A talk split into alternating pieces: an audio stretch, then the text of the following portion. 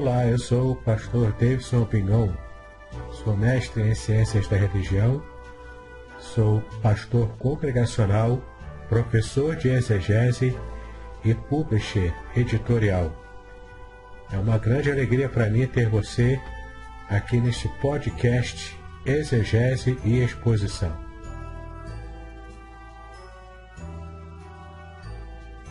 Participe! Sugira novos temas para que eu esteja tratando aqui nos podcasts. Eu quero aproveitar para convidá-lo também a assinar o meu canal do YouTube, especialmente para ter acesso a playlists Exegese e Exposição, onde há vários vídeos que você pode ampliar ainda mais o seu conhecimento bíblico. Se você quiser, também tem um grupo do Telegram chamado Exegese e Exposição. Há também cursos gratuitos meus na, na plataforma Udemy. É só você acessar e participar desses cursos gratuitos. Ah, e no final você ainda consegue um certificado de conclusão desses cursos. Vale muito a pena. E um curso muito especial que eu quero chamar a sua atenção é o curso Introdução à Exegese Bíblica. Nesse curso, eu te ensino passo a passo da metodologia exegética usada pelos profissionais da área. Eu tenho a certeza de que você será muito edificado ao conhecer o passo a passo desse método de exegese bíblica. É importante você saber que para fazer esse curso não há necessidade de conhecer é, grego e hebraico. Na verdade, você pode usar o conhecimento das línguas originais da Bíblia caso você já o tenha, mas não é uma condição essencial para que você possa fazer o curso. Então, vale a pena conhecê-lo. Clique no link que está na descrição deste podcast.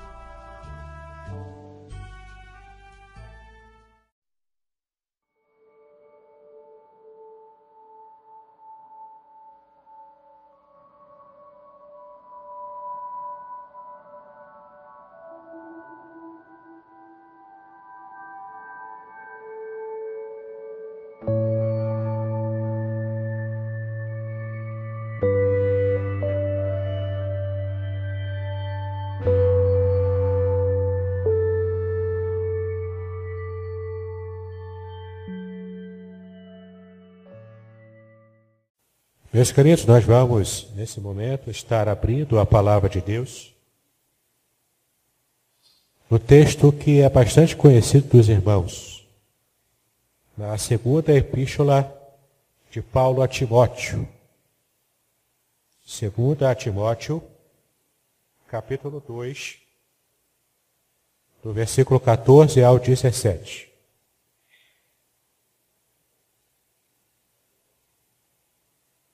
Segunda Epístola de Paulo a Timóteo, capítulo 2, do versículo 14 ao 17.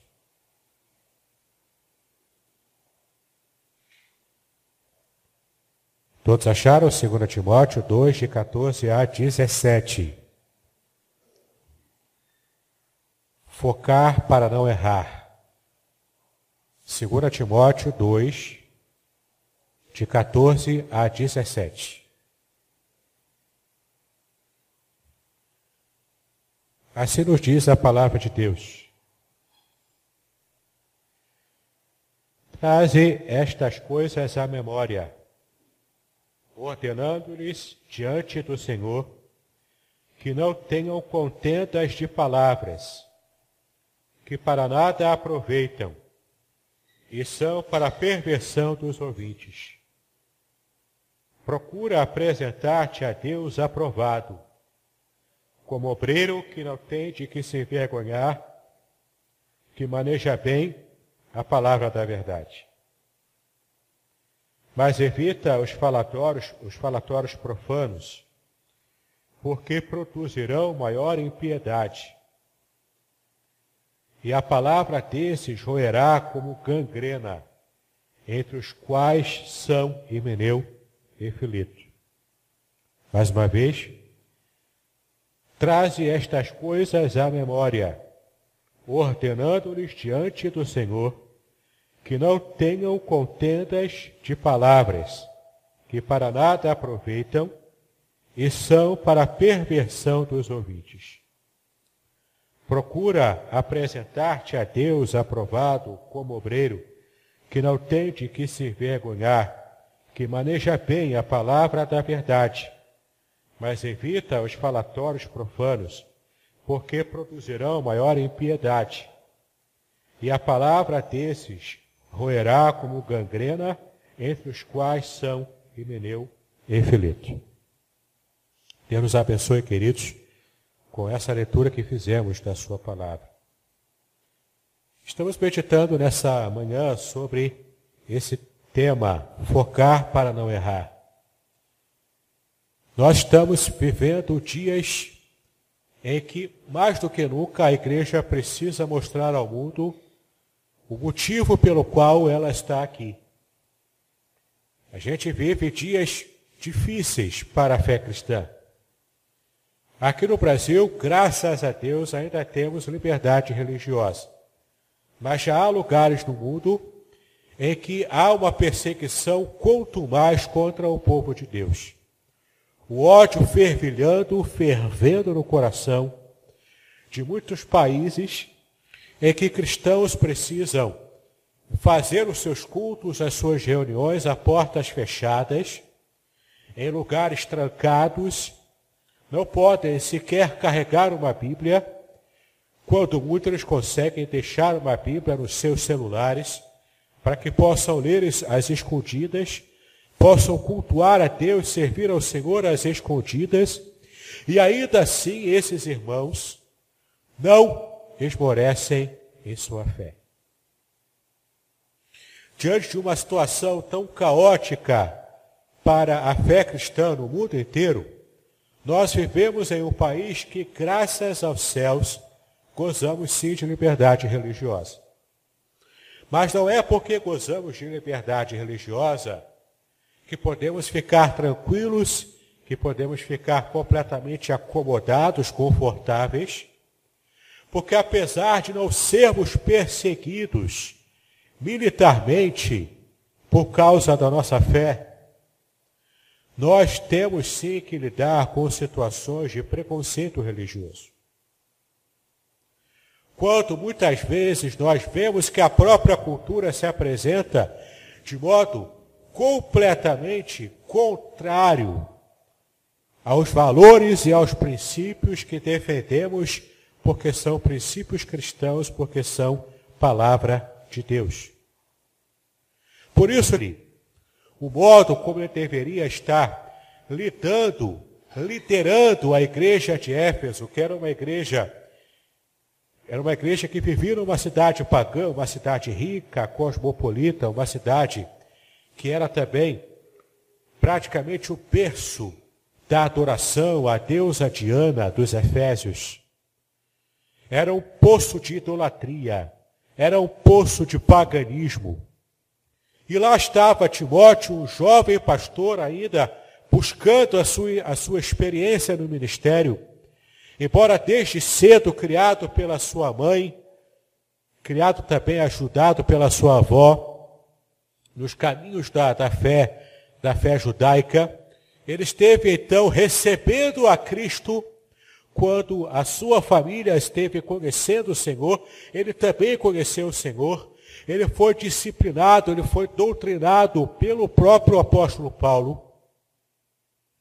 E então nós vemos Timóteo sendo colocado como pastor, como líder jovem, em uma igreja que vivia em uma sociedade eminentemente pagã. Em uma sociedade completamente avessa aos valores do cristianismo, aos valores divinos. Como que Timóteo ia se portar? Como que Timóteo ia trabalhar a sua liderança para que pudesse levar o povo de Deus em um direcionamento que o próprio Deus estava dando para aqueles irmãos, para aqueles servos do Senhor.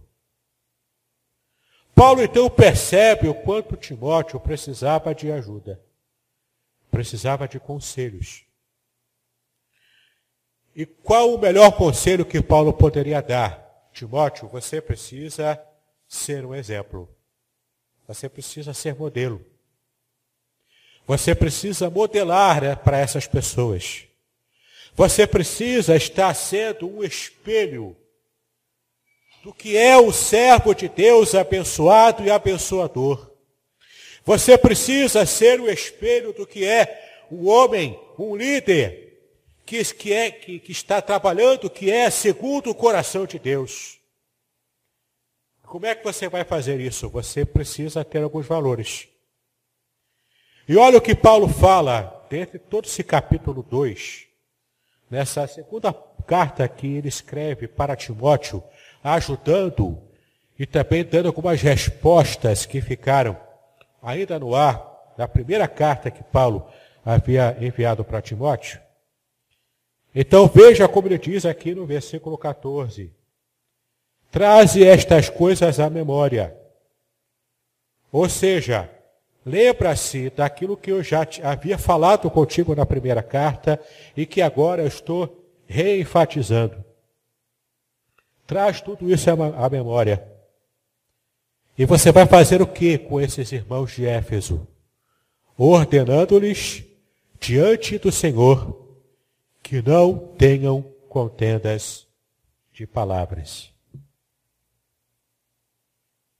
Quando Paulo se refere aqui a essa questão de evitarem contendas de palavras, no original grego, o que aparece aqui é literalmente lutar numa guerra de palavras.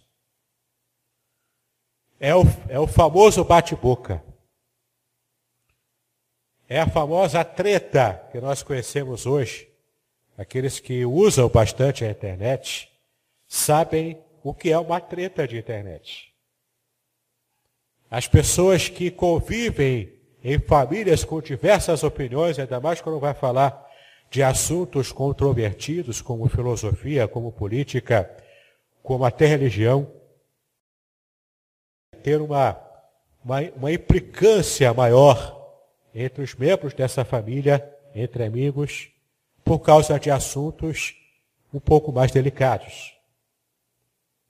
O que Paulo está dizendo aqui é que se você, Timóteo, quiser ser um líder que realmente seja aprovado por Deus, quiser ser um líder que, que tenha sucesso no seu papel como pastor dessa igreja local, você precisa aprender a evitar certas situações que vão produzir essa guerra de palavras. Essa briga, esse disse-me-disse, esse, esse palavreado que não tem nenhum tipo de serventia, que não traz nenhum tipo de bênção para a comunidade. Você precisa aprender a evitar essas contendas de palavras. Porque ele diz aqui, ó, que não tenham contendas de palavras que para nada mais aproveitam e são para perversão dos ouvintes. Essa, esse desentendimento de palavras, essa briga, essa guerra de palavras, tanto envolve uma discussão inócua sobre, por exemplo, temas teológicos, sobre doutrinas bíblicas.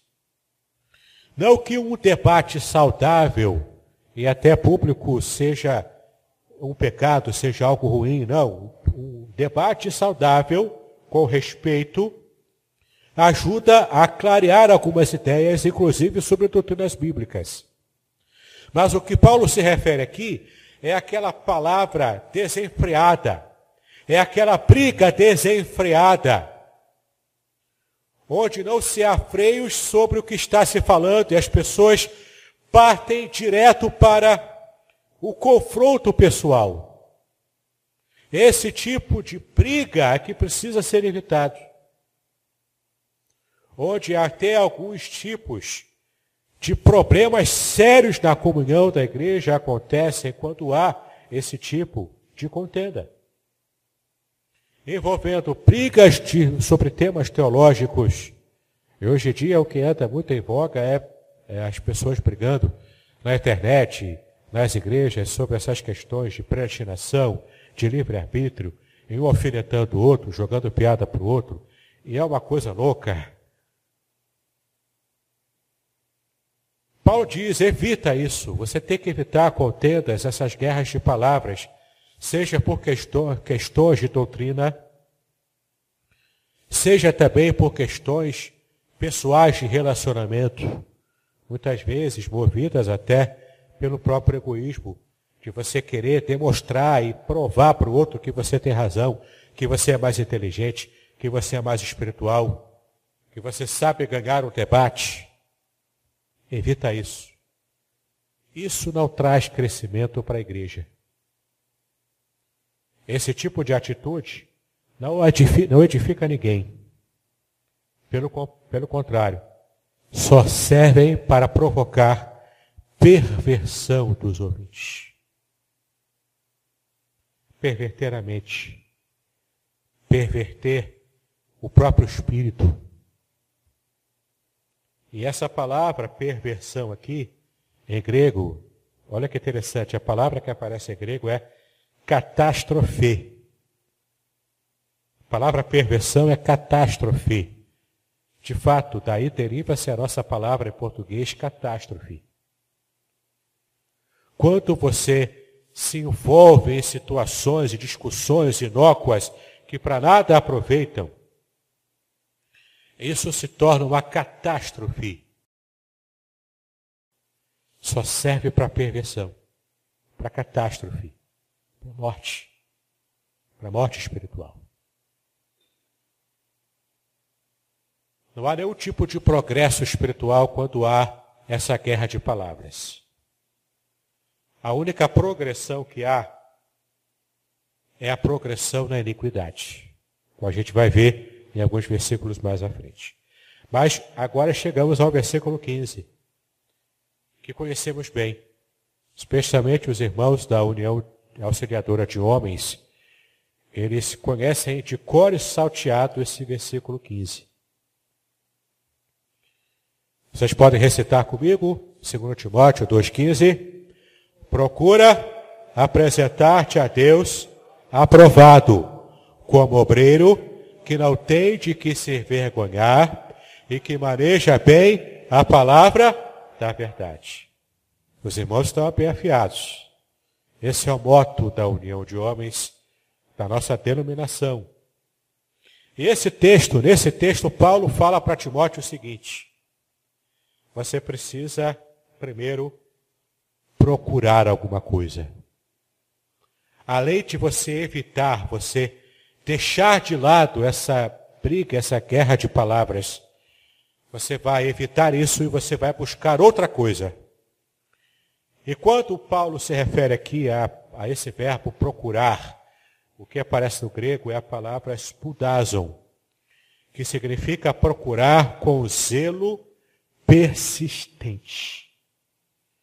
Você procura e você não para de procurar enquanto não achar o que você procura. Você tem que persistir nessa procura. Então, além de evitar os problemas de, de, de discussões inócuas, você vai procurar algo que é positivo. Vai procurar o quê? Você vai procurar um ideal. Você vai procurar uma postura como pastor dessa igreja de Éfeso e também como cristão, de um modo geral.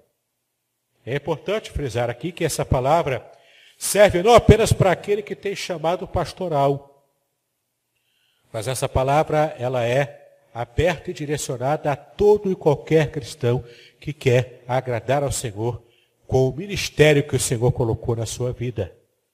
Seja o ministério da música, seja o ministério de ação social, seja o ministério da palavra, seja o ministério de ajuda mútua na igreja, há vários tipos de ministérios. Aonde Deus te chamou, onde Deus te colocou para trabalhar é, e para servi-lo em seu reino, é preciso que você tenha essa postura. A postura de ser aprovado diante de Deus. E é interessante também que esse apresentar-se a Deus, quando Paulo se refere aqui, ele traz aquela ideia de apresentar-se como um trabalhador contratado, especialmente um trabalhador aqui agrícola, que faz o seu serviço para o qual ele foi contratado, e após ele terminar o serviço, ele se apresenta ao seu chefe, ao seu patrão, ao dono da, da seara. Ele se apresenta ao seu patrão e fala: Olha, chefe, já cumpri o meu papel, pode observar se está bem feito. É essa a ideia que Paulo tinha quando ele fala para Timóteo: procura com diligência apresentar-te a Deus aprovado. É apresentar-se àquele que é o Senhor do seu trabalho, aquele que é o Senhor da seara na qual você trabalha, apresente-se a Ele em revista. É você se apresentar diante do seu, do, do seu superior, sabendo que ele vai revistar para ver se está tudo nos conformes é apresentar-se a Deus, porque Ele vai te revistar. Deus vai soldar o seu coração, Ele vai soldar o seu trabalho, a sua obra. Ele vai soldar o modo como você tem trabalhado no ministério dele. Ele vai soldar e vai perceber se você tem de fato cumprido o ministério pelo qual ele te colocou, pelo qual ele te chamou e onde ele te colocou.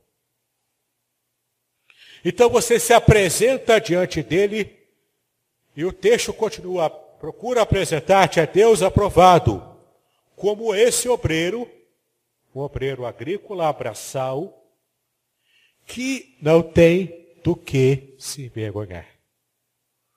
Porque ele sabe que ele fez um bom trabalho.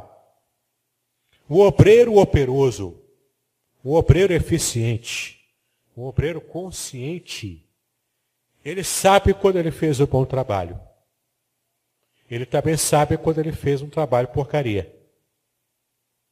Quando ele faz um trabalho bom, que ele sabe que teve excelência, que teve zelo na execução do serviço, ele então se apresenta diante do seu patrão, sem nenhum tipo de constrangimento, sem nenhum tipo de vergonha, porque ele sabe a qualidade do serviço que ele prestou.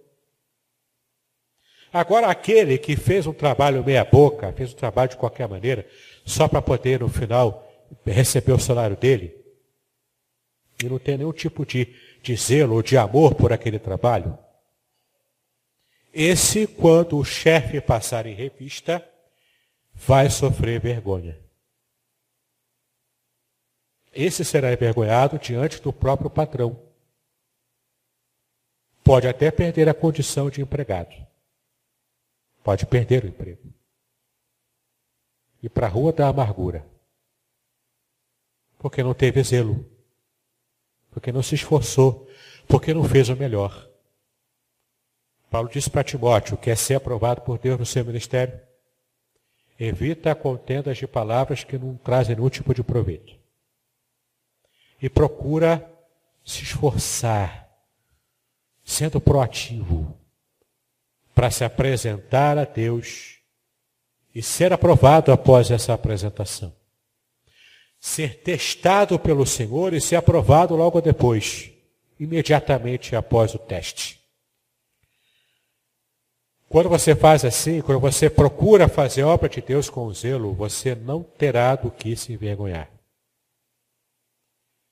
E qual é o critério para você se apresentar e ser aprovado por Deus. Você precisa, Timóteo, você precisa, povo da igreja congregacional de Niterói, aprender a manejar bem a palavra da verdade. Não há como você ser eficiente se você não souber manejar bem a palavra da verdade. E essa tradução, manejar em português, deixa entender que é como se fosse uma espada, né? Vou manejar uma espada, ou então vou manejar uma ferramenta. Mas não é essa a ideia que aparece no original em grego. No original grego, a palavra que aparece, ela é traduzida literalmente como cortar. Cortar de modo reto, de modo correto. E aqui tem várias formas de você entender essa, essa metáfora de cortar em linha reta. Ela pode ser, como, pode ser entendida como fazer uma linha reta com o arado.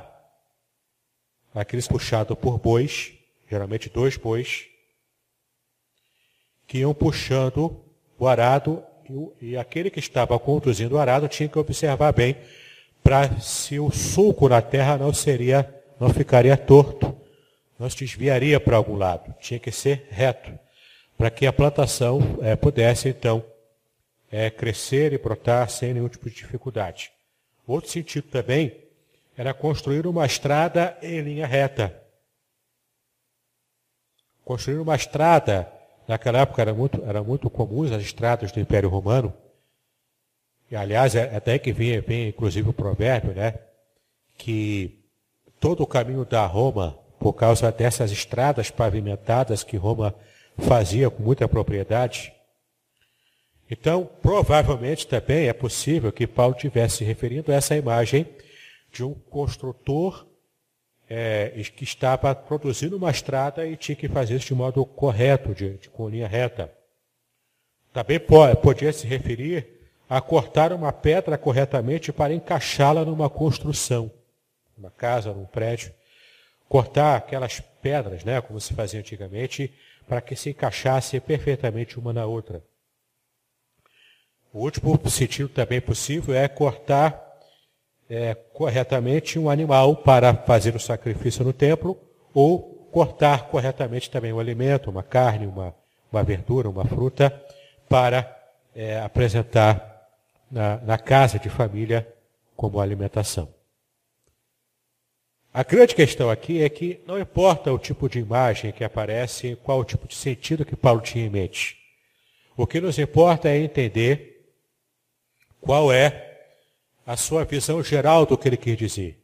Que o feliz obreiro, que o bom obreiro, aquele que é aprovado por Deus, ele precisa saber cortar bem, manejar bem, de modo correto, a palavra da verdade. A palavra da verdade é o Evangelho. O Evangelho, que é o poder de Deus, ele precisa ser bem manejado. Ele precisa ser corretamente manejado.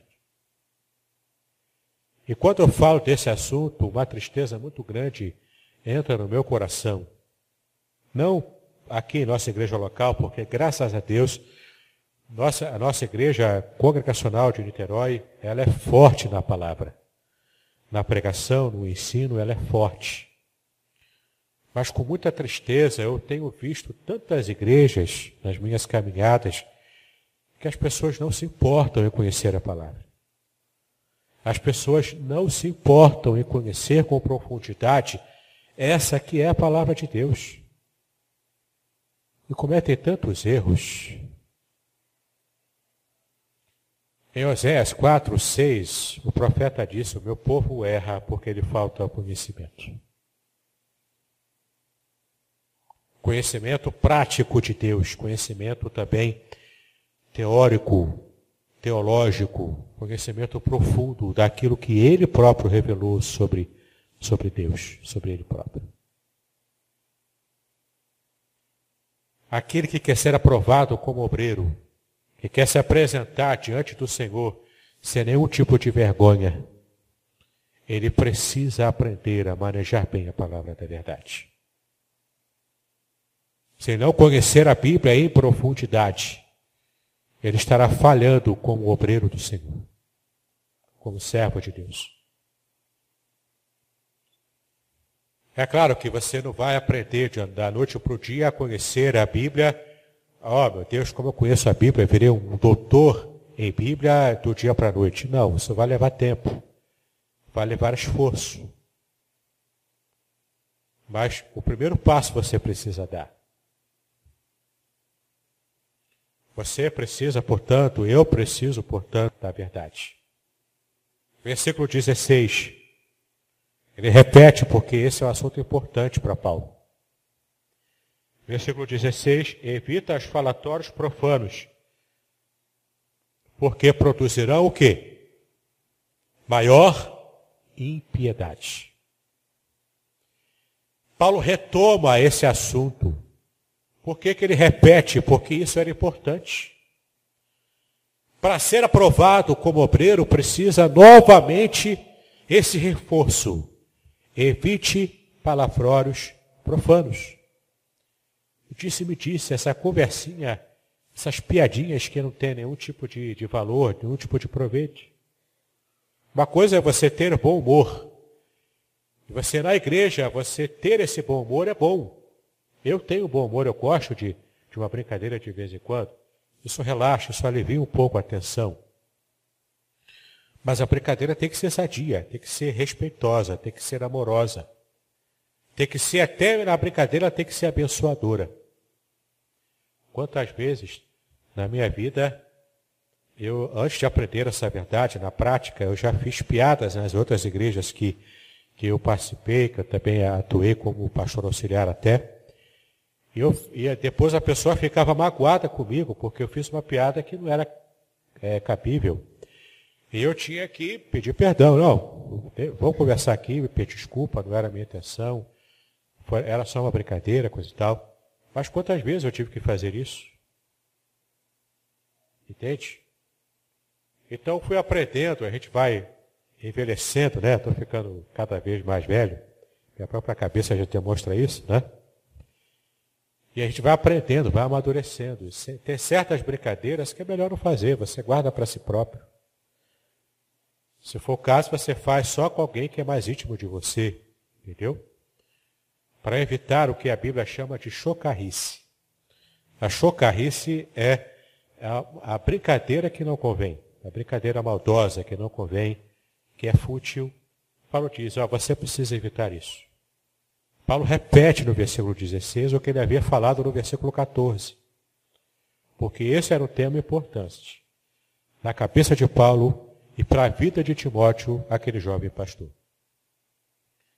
Versículo 17, para a gente fechar então essa parte.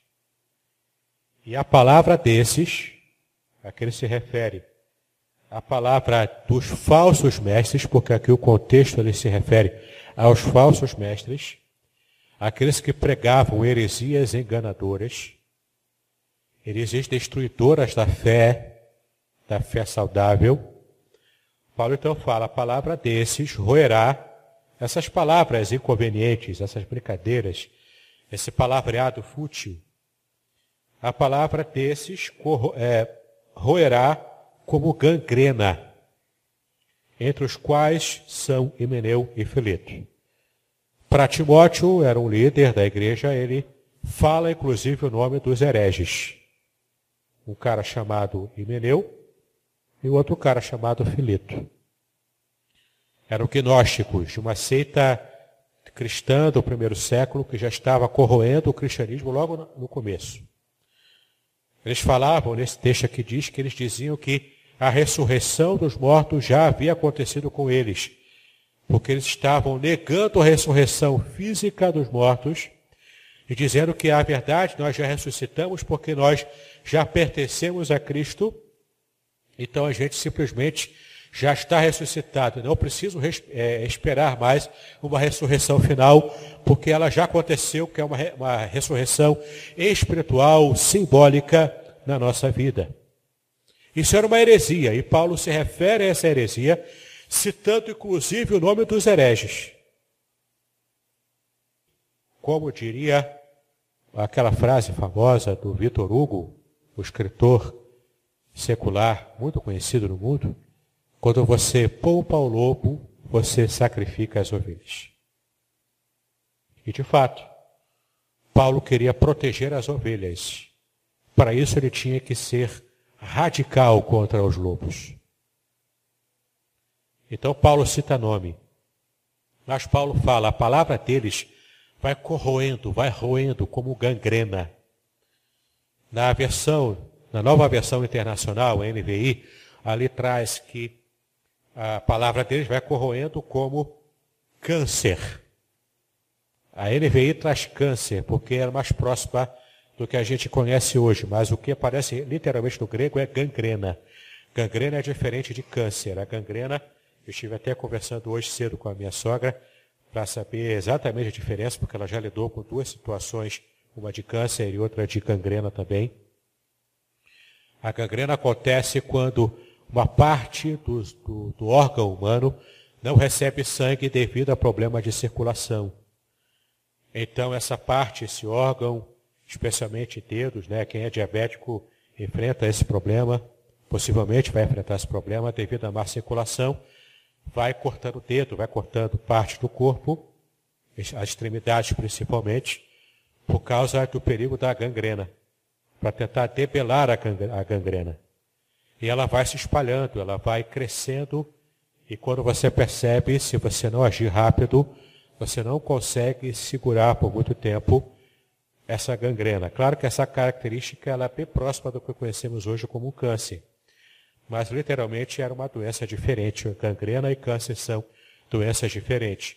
Mas é apenas essa imagem que Paulo está trazendo para falar o seguinte: a palavra fútil dos falsos mestres, dos hereges,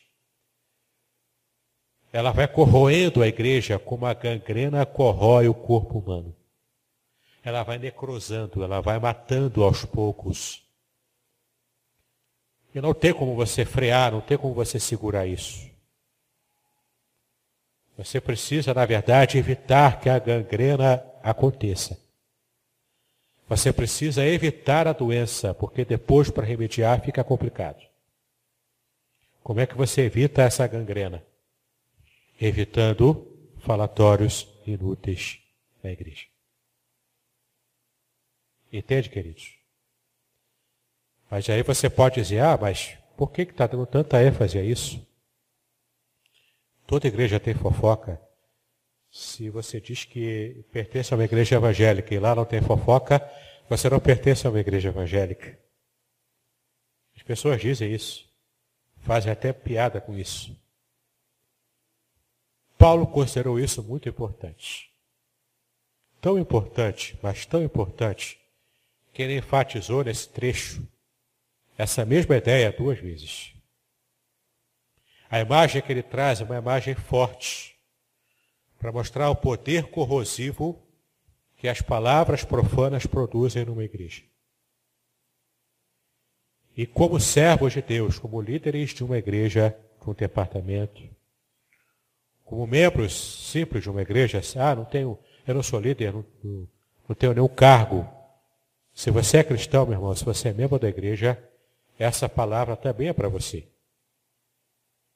Precisamos nos resguardar para evitar que algo desse tipo vá corroendo a comunhão que existe na nossa igreja. Amém? Eu sei que uma palavra exortativa dessa é difícil de encontrar gente muito animada com uma palavra dessa.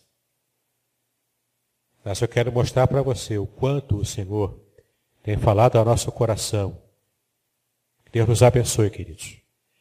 Que Deus fale ainda mais ao nosso coração. E que essa seja uma realidade na nossa igreja local aqui do Barreto. A realidade de estarmos vencendo tudo aquilo que possa nos impedir de sermos obreiros aprovados, para que estejamos de fato manejando bem a palavra da verdade para honra e glória do Senhor nosso Deus. Deus nos abençoe, em nome do Senhor Jesus Cristo.